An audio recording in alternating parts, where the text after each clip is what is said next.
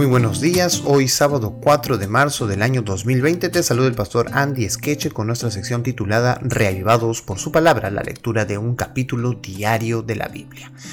Hoy sábado que queremos desearte a ti un feliz sábado, que Dios te acompañe en este día especial, que su voluntad sea contigo y que hoy podamos alabar y agradecer a Dios por tantas cosas buenas que hace con nosotros. Este salmo, el Salmo 62 que justo ocupa la lectura del día de hoy, contiene varias frases parecidas a las que se encuentran en el Salmo 39, un salmo que ya hemos leído, pero el tema es diferente. Este salmo aconseja a la gente que confíe plenamente en Dios en cualquier prueba, porque ningún ser humano puede prestar una ayuda sustancial. Es una magnífica expresión de la fe triunfal del salmista.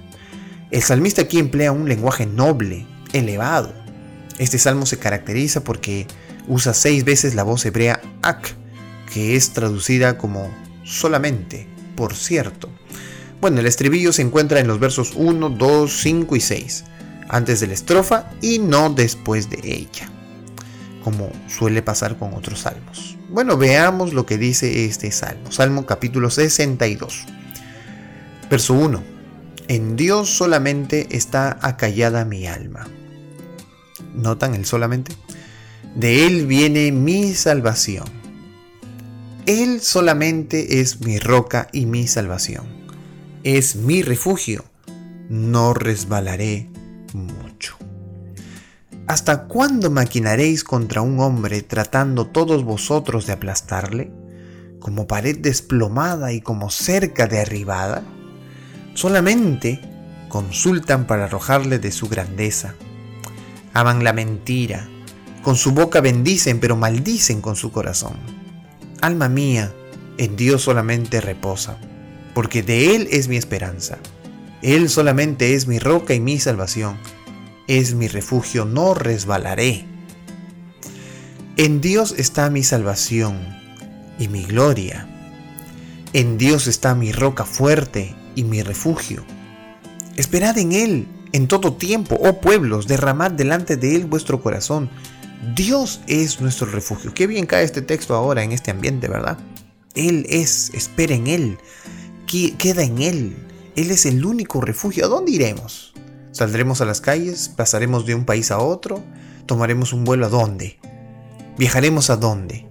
El único refugio en este lugar es Dios. Y nuestra vivencia es en Él. Verso 9.